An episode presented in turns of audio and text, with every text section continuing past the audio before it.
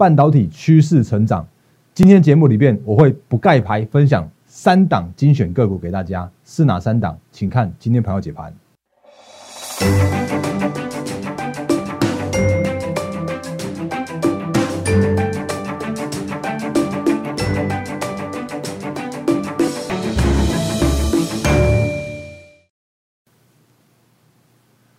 各位投资朋友，大家好，欢迎收看今天二零二一年二月一号星期一的《忍者无敌》，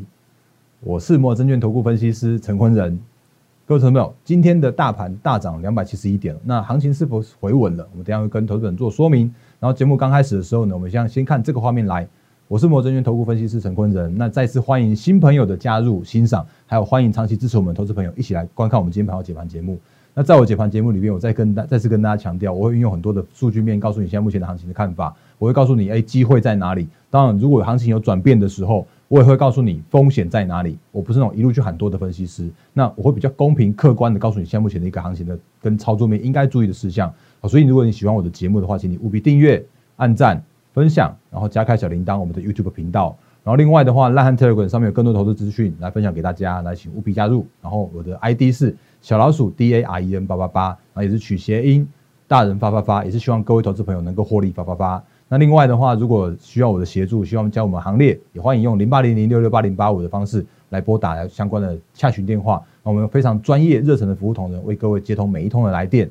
然后这这个部分的话，也要跟大家说一下，先节目预告一下，我那大人哥的粉丝团正式已经开张了。然后我会有不定时的盘后影音解股，会有赠送大家呃技术分析的教学影片。然后我这几天会拍一部叫做是布林通道的教学影片哦，那或许你会看到其他已经有很多人拍了，那可是我觉得有一些人他们讲的哎还蛮蛮 OK 的，可是有一些似是而非的一些相关的观念哦，所以我预计在这一片节目影片来免费来教给大家哦，那如果大人跟粉丝群投资朋友的话，可以直接来获得这片很好的影片。那另外我会有免费的持股见证跟精选好股分享，然后另外会有像是粉丝的优惠券，那你如果参加我的会员之前哦，请你务必要做粉丝群的加入。可以在我 line 这边留做留言，我要加入，或者是直接在我们选单这边点选都可以哦。好，节目刚开始的时候，先花了一分钟的时间跟大家小小小的自我行销、自我介绍一下。我们赶快来回到盘市跟操作面应该注意的事项了。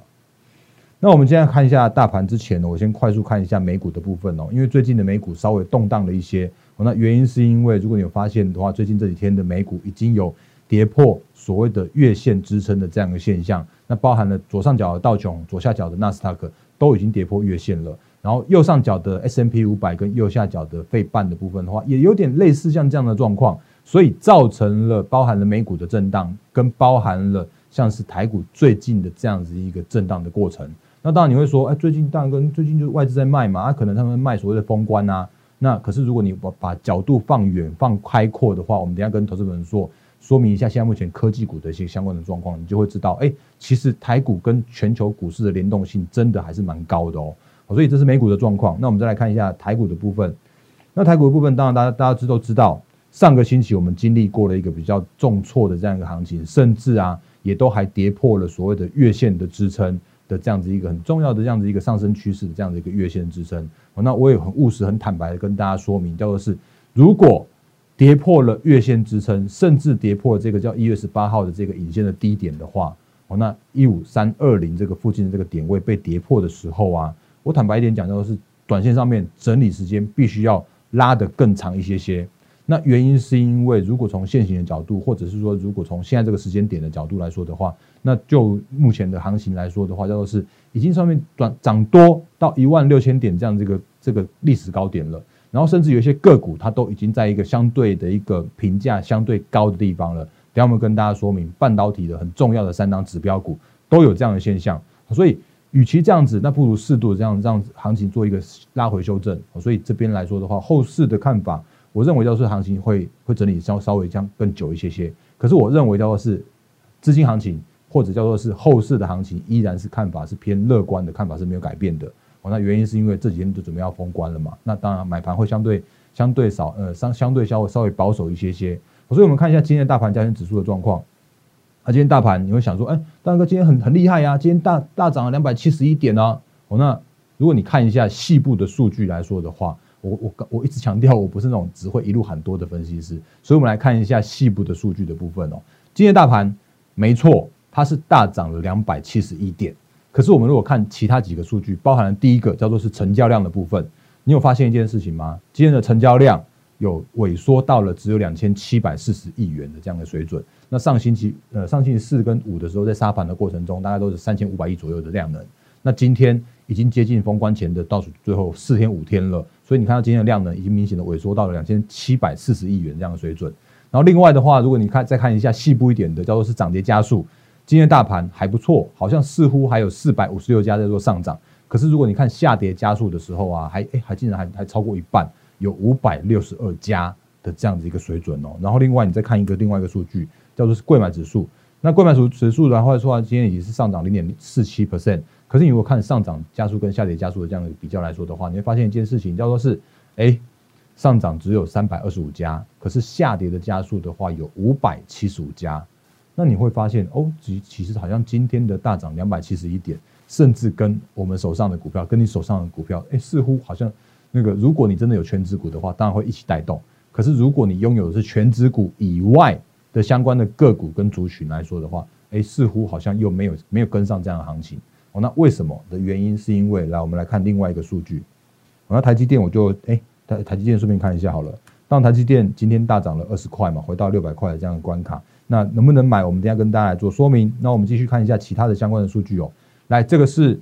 呃为大家整理的。我我不一定会每次看到，我不一定会每次会提出来。但是有一些在在很蛮重要的行情的时候，我会把它拿出来跟大家做一些相关的盘势的解析。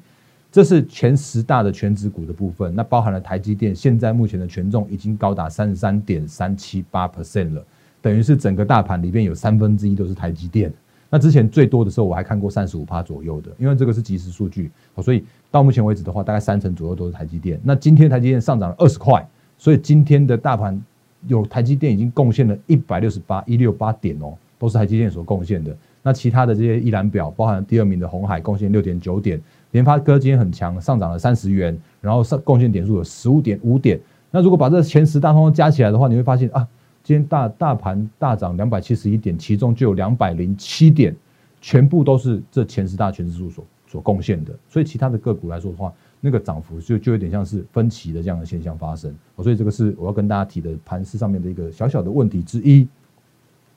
那另外一个小小的问题的话，这个叫做是月线以上的加速，这个也是不不定时会跟大家拿出来来做分析。那如果你看，呃，这是我们把橘色线看一下的话，橘色线是大盘加权指数的走势图，然后灰色线的话是站上月线以下以上的这样一个加速。因为我蛮喜欢看所谓的月线的，因为它是属于一个中期的波段的多空的分界点。所以如果把时间回到呃今年的一月五号的那一天，刚好大盘加权指数是收在一万五千点。的这样一个整数关卡，那那天的大盘站上月线，应该说大盘上市柜的加速了，因为上市柜大概一千七百家，那一千七百家站上月线的加速的话，有一千两百多家，好，所以那个时间点来说，哎，还相对乐观一些。可是如果你看随着指数的上涨过程中，到一万六千点、一万一六一五三的这个历史高点的时候，啊，怎么竟然那个站上月线的加速啊，从一万呃一千两百家，结果一路跌跌跌跌跌到只有三百多家。那你再看最近这两天哦，到上星期五的那个站上月线的加速只有两百六十七家，已经跌破三百家到两百多家而已，等于是一千七百家有只有两两百多家在月线以上。那今天的大盘反弹了两百七十一点，可是今天的上涨在月线以上的加速竟然跌到只有这个，有没有看到？我把它圈起来给你看一下。我们刚刚前面讲了很多数据，包含这个一万五千点，这个一千两百家，然后这个是一万六千点历史高点的时候，剩下三百多家。那上礼拜五跟今天虽然有反弹，可是你看到这个加速的话，竟然只有两百六十家左右哦，也就表示有一千家的这个上市柜的个股啊跌破了月线。所以就短线上面来看的时候啊，我还是回到我刚刚前面那句话，叫做是既然在现行已经跌破所谓的月线的时候，或者叫做是现行已经有在这边去做一个诶重要的支撑，我把它画出来好了。来这里一一呃一这边，来等一下哦。如果这边叫做是一五三二零被跌破的时候，当然今天好像站站回去了嘛。那被跌破之后，如果今天能够再站回去，那我们等下再看一下后面会怎么样走。可是如果你看现在目前的状况来说的时候啊，那已经跌破月线，这个时间点叫做是整理时间会稍微拉的长一些些。哦，所以这我我这是我对行情的看法。那我比较有比较客观一点跟大家说明。那不过像我的 YouTube 上面可能有留言说啊，大盘是不是要崩盘了之类的那个那个留言，我今天就不不开出来了。那我觉得我的 YouTube 的留言上面的一些内容，我我都会来做比较务实、忠忠实的回答。那我会整呃，我还是回到一句话，叫做整理会稍微久一点。那这个是我对行情的看法的部分。那刚好配合着行情准备要做封关了嘛，所以这边在做整理也是适度的整理，这倒是无妨的，OK 的。所以我们继续后续还看一下全球股市的状况，跟台股这边是否能能够守稳的状况，那就继续看下去了。这是我对行情的部分，稍微跟花一些时间跟大家做说明。那后半场的部分的话，因为你知道，呃，大家都知道，我现在开始每天的盘市的解盘里面，然后都会把当天的最大条的财经新闻来跟大家做分享。哦，那因为刚刚我才刚上完我们自己公司的财经节目，就是股市福利社。哦，那股市福利社里边的话，我这次这一次被邀请到那个上来来做一些像像最近的半导体的个股为什么被外资来去做大幅的卖超的这这件事情。那因为我之前分享过，半导体上中下游都是我看好的族群。所以，我今天的最大条的部分的话，用这一条就是半导体为什么被杀盘，那后续的看法是什么，来跟大家来做我们后续呃后半场的盘势的解析的部分。所以，我直接运用我们刚刚那个录影的投影片，来跟大家做一些相关的分享给大家。那因为今天的数据我还没有更新哦，所以就如果就上个星期的盘势的这样子一个卖超外资的卖超的状况来说的话，我们来看几个很重要的数据给大家看一下。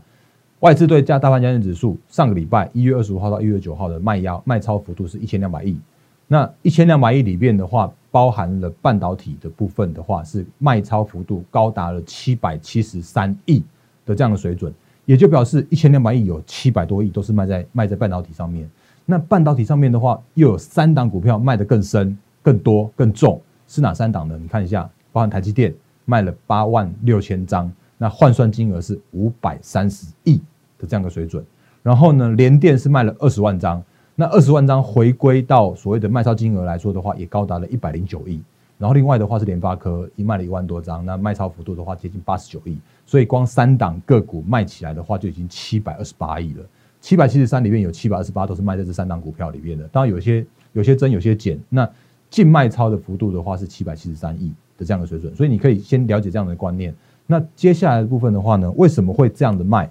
尤其是台积电卖的更重的原因。那你这边可以看一下，有一个很重要的一个日期，这个是一月十四号这一天，我帮大家圈起来。那一月十四号这一天，外资卖超幅度比较大，而且它是连续卖超了一天、两天、三天之后，这个卖超幅度更大一些些。那这一天的外资啊，它一天就卖超了三万多张左右哦。然后可是如果下面这边的话，这叫融资，就是散户所诶。就是代表散户的融资水准的话，你会发现一件事情：，哎，外资一路卖，然后呢，结果散户一路买，啊，为什么会有这样的一个现象？啊，为什么会有这样子一个那个外资卖超，然后散户买进这样的动作？我们继续看下去。来，下一页的话是说，一月十四号那天是台积电的法说，那包含了全市场的人都知道，外资都知道，我们一般的投资人都知道，台积电的营收获利创了历史新高，然后。资本支出是两百五十到两百八十亿美元的这样一个水准，甚至台积电也自己很务实的、很很很客观的讲说，它今年的获利的成长就是十五 percent，然后五年的年复合成长率大概就是十到十五 percent 的这样一个复合成长率。那其他两档个股也是类似这样的状况，联电跟台呃联发科的法说会的重点，我们上个星期跟大家分享过了，一月二十七号他们刚开完法说。那如果你看一下，其实联电跟联发科哦这两档个股的外资的卖超也都是卖在。那个法说会的前后开始有一个比较明显的从由买转卖这样的现象，所以你可以看一下这样的现象发生的时候啊，我我讲一句比较不好听一点点的话，就是啊，怎么好像最近的这些相关的个股的法说会就突然变成了哎不好听的话就跳过来，你看有没有发现联发科的卖超突然卖在这个联那个外资的所谓的法说会的前后突然卖压卖的比较重一些，然后呢，这是联电的。这个卖压的幅度有没有发现？哎，有没有发现？也刚好是卖在这个二十七号这边开始有一个转卖的这样一个现象发生。哦，所以这都是外资的杰作，外资所做的事情。那为什么他们会这样做？我们继续看一下投影片。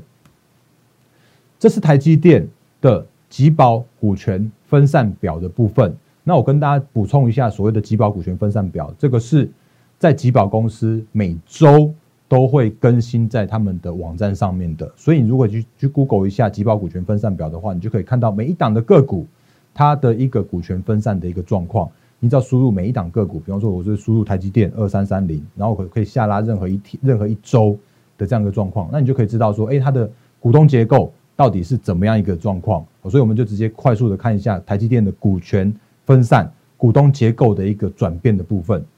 我把两个时间点分享给大家，一个时间点是十一月二十七号，一个时间点的话是一月二十九号，也就是两个月前和上个星期五的这两天的这个截止日期。那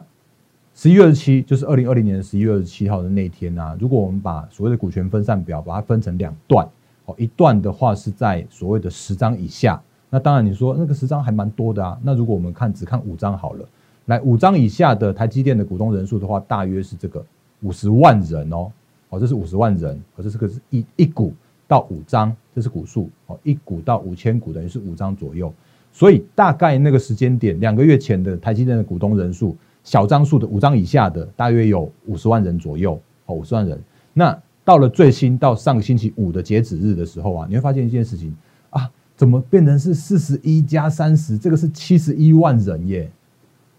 等于是这两个月的台积电的这种小散户、小资族，然后那个就是可能买买台积电这种零股的啦、小张数这些相关的个股的话，竟然多达了多了二十万人哦。哦，这个数字都在股权分散表上面看得到，所以短线上面的散户超乐观的去做买进台积电这样的动作。那大户呢？大户其实没有变化太多，那包含了四百张以上的，就是两千四百多位的这样一个水准，它增加了增加了大概二十位左右，所以小散户多了二十万人，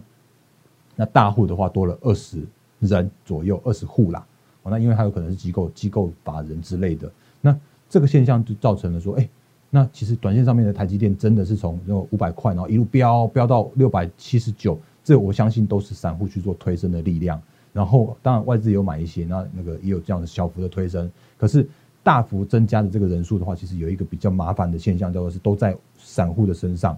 那另外一个比较麻烦的事情叫做是隐形的散户，这可是那个 ETF 基金。那这档个股，哎，这档基金其实我们之前跟大家分享过，叫做国泰五 G 加 ETF 哦。那这样其实是在去年十二月来做募集成立的，它当时募集的金额是七十亿，可是最新的话已经到了两百亿这样的水准。然后如果你再去查一下股权分散的话，它的受益人的人数已经有到二十五点七万位。那这档 ETF 它的台积电的持有量的话是三成左右，也就表示说它有两百亿的两百亿的这样子一个基金的规模，有六十亿全部都买在台积电上面。那你会发现说，哎，台积电最近投信买很多啊，那原因就是因为这个被动型基金，它因为散户去做买进了，一般的投资人去做买进了，所以它必须要被动的一起去买台积电，所以造成了这个台积电的这个样这样子一个投信一直买，然后散户一直买，那结果外资就刚好就就倒给倒给投信跟跟散户啊，那这个就是现在目前的一个那个台积电所遇到的问题哦。那为什么要在这个时间点，呃？半导体会被半导体的这这三档很重要的个股，然后被所谓的外资来去做大卖卖压卖出的比较大的原因，是因为我认为短线上面涨多还是属于所谓的最大的利空，然后再配合着最近国际股市的一个震荡的整理的现象，那顺势去去调整去修正评价偏高的本益比，那只是修正的方式，这一次真的是蛮狠的，因为急涨上去之后当然会急跌下来，所以这个是现在目前所遇到的这样的现象。那当然台积电。如果因为很合理的可以预估它今年的获利大概就是差不多二十三到二十四块左右。那为什么我可以精确的预估出来？其实我不是我很厉害，而是因为台积电已经把话讲得很白了。因为它去年二零二零年赚二十块，然后他讲今年的营收会成长十五趴左右。那这十五趴其实因为它的高毛利，所以它的营收全部都会转为获利，所以可以很简单的预估今年的台积电就是赚二十三块。所以如果以前坡高点的一个股价台积电来说的话，就是六百七十九。的那个时间点，它的一个本益比就是接近三十倍左右。那三十倍的本益比，给大家一个观念，就是台积电的历史的高的本益比的地方。所以，当然那个外资要喊什么一千块之类的，那个当然我我认为一千块，如果你看三五年后，或许会到得了。因为如果台积电是持续成长的，或者台积电的那个那个获利持续在做调升这样的过程中，明年或明年后年大后年越来越成长这样的现象发生的时候啊，当然它的获利越高，然后在那个股价当然也也会随随着跟着一起往上涨升。可是如果就现在这个时间点务实一点，跟大家说，这个时间点的六百七十九块是三十倍本一比，所以刚好顺势来做拉回。那联电也是类似这样状况，这样类似这样的状况，所以它的今年的获利大概三块钱左右。那前坡高点五十八点六的时候啊，大家就接近二十倍历史高点的本益比。然后联发科呢，它的状况好一点点哦。那联发科今年大概可以赚三十五块到接近有人有法人估到差不多接近四十块。那如果以前高的本益比来说的话，大概二十七倍哦，那没有到没有到三十倍那么多，可是它也一起被修正了。那配合国际股市震荡，是我刚刚前面有说的，美股震荡了，然后台股这边的话也跟着震荡，所以我最近的大盘的震荡的原因，我认为叫做是随着国际股市一起震荡。那我再提供几个数据给大家看一下，就是包含了像是呃不只是台股，因为美股也在修正过高的评价，像特斯拉、特斯拉或者像像最近公告财报的几档很重量级的科技股，特斯拉从九百块拉回到八百三十元，这边修正幅度还蛮重的哦。然后呢，这是 Apple。Apple 的话也从一百四十五直接修正到一百三十一美元，这是都是最新的收盘价啊！不晓得今天晚上或者是后续会怎么样，可是我已经把近期的最高点跟它最新的一个收盘价都给大家看了，甚至像是这个 MD 怎么样都是 M MD 绝对是趋势成长，可 MD 也从接近一百块的价位回档到只有它最新的价位到八十五点六美元的这样的水准，所以它也回了快快十五 percent 左右。好，所以现在这个时间点呢？